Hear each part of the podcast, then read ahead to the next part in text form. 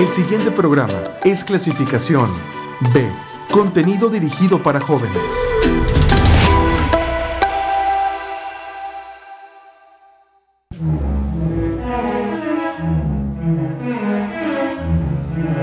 Acércate. Vienes al lugar indicado. Pero recuerda, la percepción no siempre es la realidad.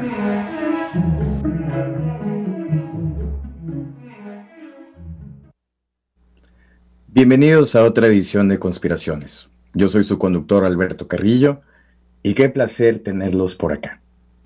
El día de hoy les tengo dos sorpresas muy grandes. Pero antes de comenzar el programa, me gustaría interactuar un poco más con ustedes en el programa de hoy. El tema es bastante interesante y creo que les gustaría mucho adivinar lo que se viene. Esta es la primera sorpresa.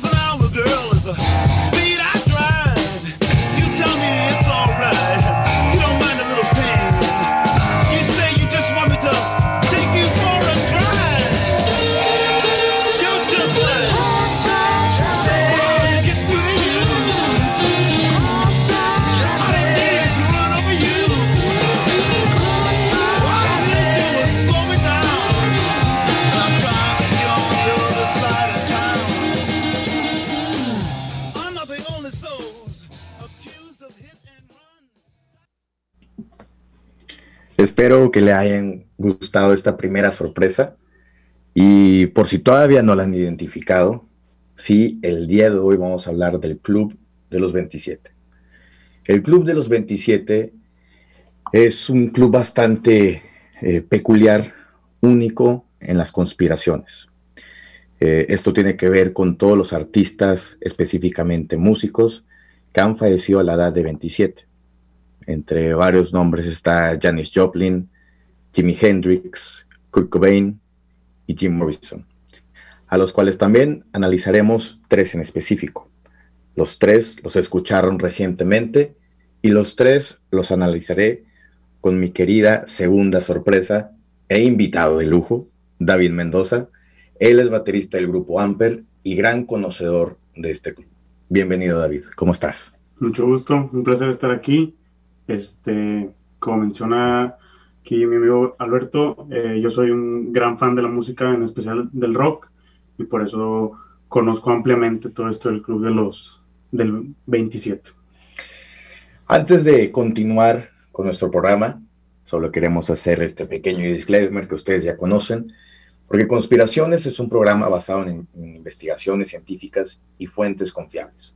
Nuestro principal propósito es difundir y aceptar cualquier punto de vista dentro de las conspiraciones, siempre promoviendo respeto y sensibilidad con los temas a analizar. Ahora sí, por si quieren un poquito este, de, perdón, si quieren que les refresque un poco la mente con estos tres grandes artistas, comenzaremos con Jimi Hendrix, porque el oriundo de Seattle, Washington, es considerado por muchos como el mejor guitarrista de todos los tiempos, no solo por su forma de tocar en frente de miles de personas, pero por su versatilidad en el escenario y la increíble fusión que formaba con el público. Un extraordinario showman que lastimosamente falleció a los 27 años. Ya parecía todo un veterano del género, pero su adicción con las drogas y el alcohol acabaron con su cuerpo. Hasta el día de hoy seguimos escuchando sus grandes éxitos como All Along the Watchtower, Purple Haze, Puro Child y la que recientemente escuchamos al final, Crosstown Traffic. Hendrix fue el innovador para el rock psicodélico, una perfecta adición para la época de los 60. Curiosamente, primero era considerada música para hippies, pero a través de los años su popularidad fue incrementando hasta ser reconocido como un icono de moda y música. Eh, la verdad son cosas que solamente el rock te puede dar. Y el 18 de septiembre se cumplirán 51 años de su fallecimiento, una fecha recordada por todos sus fanáticos y por el Club de los 27. David, ¿qué me puedes decir de Hendrix y de toda su carrera? ¿Cómo ha fusionado toda esta parte de moda, de cultura, con, este, con, con lo que nosotros hemos ido evolucionando como consumidores. Este, como decía, antes era, o sea, era música para hippies, entre comillas, pero ahora tú ves que tiendas como HM, como Zara o tiendas populares, digamos, ya tienen camisetas, este, chaquetas, eh, todo tipo de mercancía de Jimi Hendrix, un artista que, como dije, ya hace 50 años que falleció y que resurgió en una moda contemporánea. Eh, pues mira, algo muy importante a destacar de Jimi Hendrix, que fue lo que hizo que él fuera uno de los máximos exponentes del rock, es que él fue de los pioneros, porque eh, algo que él trajo al, rock fue que él, todo, todos los ritmos del jazz que se tocaba en esas épocas, lo modificó para poder hacer pues lo que se conoce como rock. Misma cosa que, por ejemplo, eh, bateristas de esa época como Ringo Starr o como John Bonham de Led Zeppelin pudieron traer al rock. Algo, y porque él es muy importante, como tú dijiste, es considerado uno de los mejores guitarristas. ¿Y por qué es considerado uno de los mejores guitarristas? Porque logró tocar algo que se tocaba antes en el jazz, lo pudo traer al rock and roll. Y en cuanto a su muerte, algo eh, que es lamentable, es que murió de una forma muy parecida a otro gran músico que es John Bonham, que fue, como tú dices, pues con todo esto de las drogas y esto que fue acabando con su cuerpo, eh, pues este Jimi Hendrix en, uno, en, un, en un hotel, precisamente, este, estando dormido, eh, se, se ahogó con su mismo vómito. Entonces es, es, una de las muertes más, más trágicas y más tristes y sobre todo por lo que él significaba para el rock en esos momentos. No, y aparte porque este, los álbumes que tenía, que solamente eran tres de estudio, y digo, obviamente sí tenía los en vivos en Woodstock, en París y todo, pero esos tres álbumes que sacó en estudio son impresionantes, este, son platinos y, la verdad dieron una forma al rock, porque sí, digo, entre comillas era psicodélico y todo lo que tú quisieras, pero en aquel entonces el rock era eh, gigante que tú te podías ir por cualquier camino, pero tenías la raíz de eso. Y aparte, como tú mencionabas, fusionaba el jazz, fusionaba el rock y luego agregaba estas ideas tan locas con colores tan intensos en una época donde francamente era inaceptable todo este tipo de música. Este, pues bueno, la verdad Jimmy dejó un gran espacio en el rock, pero mucho más en el Club de los 27. No obstante, Hendrix no es el único en este numerosa lista. Jim Morrison, cantante del grupo The Doors, fue el ejemplo a seguir para muchos artistas, no solo de rock and roll. Morrison fue el principal compositor del grupo, con todos los, con todos los miembros contribuyendo a lo que hizo que fuera realmente un esfuerzo grupal. The Doors eran muy talentosos, pero también rebeldes. Este, según el sitio biography.com, cuando aparecieron en el famoso programa en vivo de Ed Sullivan, se les pidió que reemplazaran las palabras chica, no podríamos subir mucho más, por chica, no podríamos mejorar mucho más, porque se refería al uso de drogas.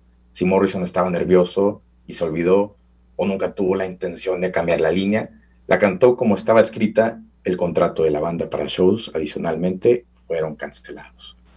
Eh, digo, lastimosamente, como decía hace poquito, o sea, estos estilos tan locos en los 60, 70, pues no eran tan aceptados este, por la escena pública, ni por los conductores, productores, mucho menos por el gobierno, y siempre que daban alguna razón para censurar, eran censurados.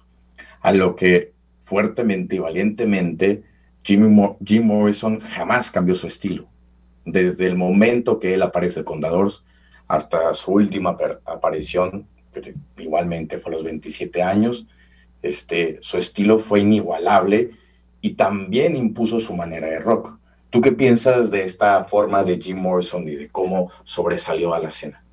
Me algo muy importante a decir de, de Jim Morrison y de Doors en general es que ellos fueron inspiración para muchos otros artistas y no solo el rock en inglés, sino el rock en español, porque un claro ejemplo está en la banda que yo considero la más importante en el rock en español, que es Soda Stereo.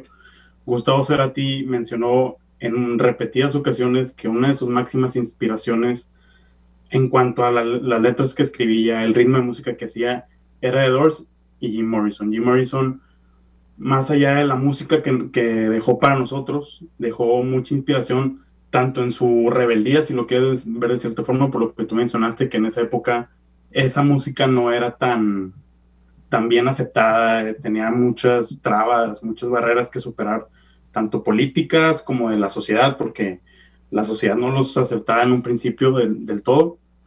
Y pues todo ese legado que llegó a bandas tan exitosas en el, en el, rock en inglés como en el rock en español y que hoy en día este pues se sigue se sigue la gente inspirando en, en, este, en esta persona. Y luego también te quería comentar, no sé si sabías acerca de esta conspiración, pero su pareja, Pamela Curson, era una adicta a la heroína, mientras que Morrison prefería la cocaína. Su muerte sigue siendo un misterio porque nunca se hizo una autopsia y dicen que su muerte fue gracias a un infarto, cual probablemente pudo haber sido causado por cualquiera de esas drogas.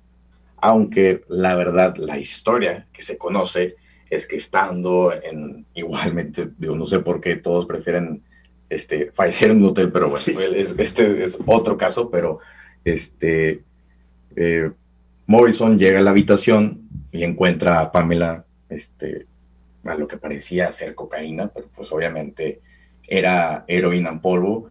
Y Morrison inhaló todo esto pensando que era pues, su droga de elección, a lo que pues tiene un, una reacción diferente. Pamela, obviamente, este, pues, eh, paniqueada, este, sin saber qué hacer. Eh, lo pone en agua caliente, que eso normalmente se sugiere para, para aquellos que están en, en, un trance, digamos, pero pues ya era muy tarde. Este, Morrison falleció igualmente a los 27 años, pero con diferentes versiones, porque también la autopsia, no se hizo ninguna autopsia, eh, Pamela a los, a los meses y hasta a los tres años, porque luego después se murió eh, a los tres años de la muerte de, Morrison, siempre dio declaraciones distintas, entonces nunca se pudo dar la verdad de, de la muerte de Morrison. La verdad desconocía, sabía más o menos cómo había sido la muerte, sabía que había sido eh, mientras supuestamente tomaba un baño, pero no sabía que había pasado por esa como confusión de, pues ahora sí que drogas, esa, esa parte de la historia, la verdad, no la, no la desconocía totalmente. Y aparte porque el Club de los 27 representa un misterio, como que un misticismo en las muertes, porque normal, o sea, digo, sí, obviamente hay muchos artistas que fallecen a los 52, a los 53 y también muy famosos, igual que estos. Pero curiosamente, todos los que han fallecido a la edad de 27 años pues han, han muerto trágicamente. Este, a lo que seguimos con nuestro este, siguiente caso, que es el famosísimo y reconocido Kurt Cobain de la banda Nirvana. ¿Qué nos puedes decir de Kurt Cobain? ¿Cómo fueron sus inicios? ¿Cómo fue este, eh, este cambio que trajo este, en los noventas y cómo impulsó un nuevo rock y esto un nuevo estilo a la escena? Eh, pues mira, Kurt Cobain empezó así formalmente con la música, eh, está teniendo alrededor de 18 años. Él para esto, digo, es para no alargarme tanto, pues obviamente Kurt Cobain tuvo una vida muy difícil. Eh, de chiquito le, le, habían diagnosticado hiperactividad. Sus papás no lo querían, pasó por varias casas, llegó a estar viviendo incluso debajo de puentes, etc. Y en una de las casas que llegó a vivir, este, fue en casa del, del bajista de Nirvana, eh, que se llama Chris no, Este, y te digo, pues empezaron a ser amigos, etc. Y a la edad de los 18 se juntan ellos dos con el baterista, por así decirlo, original de Nirvana, que se llama Chad Channing. Sí, sí, claro. Este, ellos empiezan a hacer música, pero aquí viene esta parte en la que por eso no se le considera rock y se le considera un género diferente que se llama grunge.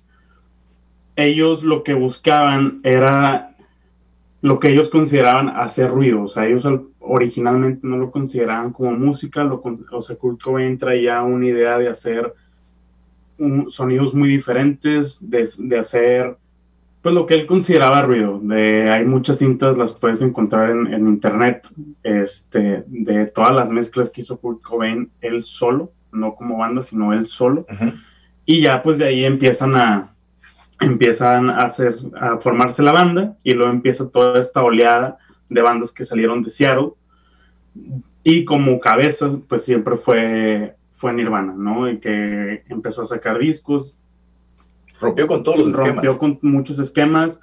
A la gente le llamaba la atención esa rebeldía que tenía Kurt Cobain porque era una persona que traía un estilo diferente no solo en la música, sino en su forma de ser. Era una persona que se le llegó a ver varias veces vestido de mujer en público, que no le importaba lo que le dijera, no le importaba cómo se vestía, no le importaba si su música se escuchaba bien o no. Tú puedes escuchar los primeros conciertos en vivo de Nirvana son, la verdad, fatales. O sea, es literalmente subirse a hacer ruido. Y pues eso empezó a llamar la atención de toda esa generación de los noventas, de que nacieron los 80 noventas, y luego pues ya llegó una fama muy, muy grande, se casa con, y ya para pasar rápido a su muerte, se casa con, se me fue el nombre de la, de la esposa, este, se, se casa con esta persona, eh, y por distintos problemas matrimoniales, etcétera, se va a casar, digo, se pasa a pensar en el divorcio y su, su esposa, este, digo, se supone la versión original es que él se suicida estando en su casa debido a una, pues una loquera que le da por la droga que se ha metido, pero pues la, la versión que muchos de sus fanáticos y muchos especialistas creen es que es la que era su esposa, que ya recordé el nombre, Courtney Love, lo manda a matar para poderse quedar pues con todo el dinero de, que él generó con Nirvana. Eran millones. Eran, millones, Estamos hablando de millones y hoy en día sigue vendiendo millones. Es increíble que allá casi 27 años de su muerte sigue estando muy en lo top. Y lo vamos a pasar a este pequeño segmento de preguntas, a lo que agradezco a Diego González por este, mandarnos esta pregunta curiosa que la verdad me gustaría decirte. Él pregunta que, en nuestra opinión, Kurt Cobain fue asesinado o cometió un suicidio. En mi opinión, y lo que yo siempre he defendido, es que para mí fue asesinado. Brevemente lo digo porque cuando, para empezar, se le hizo una autopsia muy corta, eh, no se le hizo el proceso que se debería hacer en, en, ese tipo de casos. Y en esa autopsia aparece que él tenía tres veces la cantidad de heroína que el cuerpo tolera. Yo considero que una persona con esa cantidad de heroína en el cuerpo no es capaz de levantar una escopeta. Y aparte, eh, imposible, es imposible agarrar una escopeta y dispararte en la cabeza, creo yo, y más en ese estado. Entonces, en mi opinión, fue asesinado y fue asesinado por su misma esposa. No, y a través de los años también hemos conocido historias tan turbulentas de Courtney Love, de cómo se aprovechó de la fama de, de Cobain, de su salud mental. Y bueno, este, hasta el día de hoy que nosotros estamos platicando de esto, pues bueno, si hay unas fuertes inclinaciones hacia si, si pasó esto, si pasó lo otro, pero bueno, lastimosamente nunca vamos, a, saber la, verdad. Luego la siguiente pregunta, agradecemos a Patricio Treviña, al que también le mandamos un saludo es de que hay del club de los 21, ojo, 21 años, que digo, lastimosamente también se convirtió en una tendencia porque ahora son los raperos que, que han muerto a los 21 años, raperos como Juice World, Ex Extentation o Lil Peep. Este, digo, a lo que yo puedo contestar y a mi conocimiento es que sí ha surgido pues esta, esta nueva edad y esta nueva generación donde grandes artistas, grandes raperos como como estos tres que mencioné, este, pues lastimosamente han fallecido a los 21 años. Eh, no quiero decir que son los nuevos 27, porque bueno, creo que a nadie le da gusto que fallezcan grandes talentos y mucho menos a esa edad, pero pues bueno, no, no sé qué puedas decir tú acerca de esto si conoces un poquito más del tema. Eh, pues mira, no, no, no, conozco mucho el tema, por lo mismo que no es el, el género musical que me gusta, pero como tú dices, esperamos que no sea un nuevo club, porque pues quién quiere que haya más clubs de muertes a cierta edad.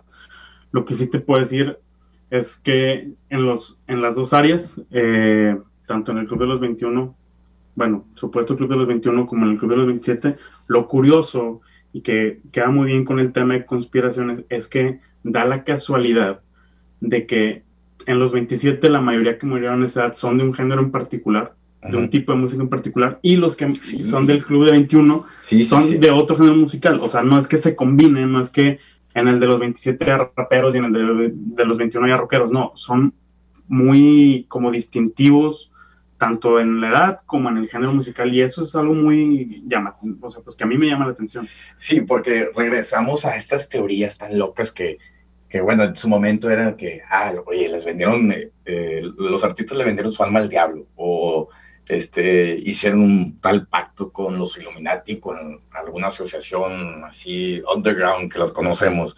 Este, digo, aquí es donde nuevamente surgen muchas más conspiraciones y bueno, como tú decías, sí, o sea, están en su, en su máximo apogeo.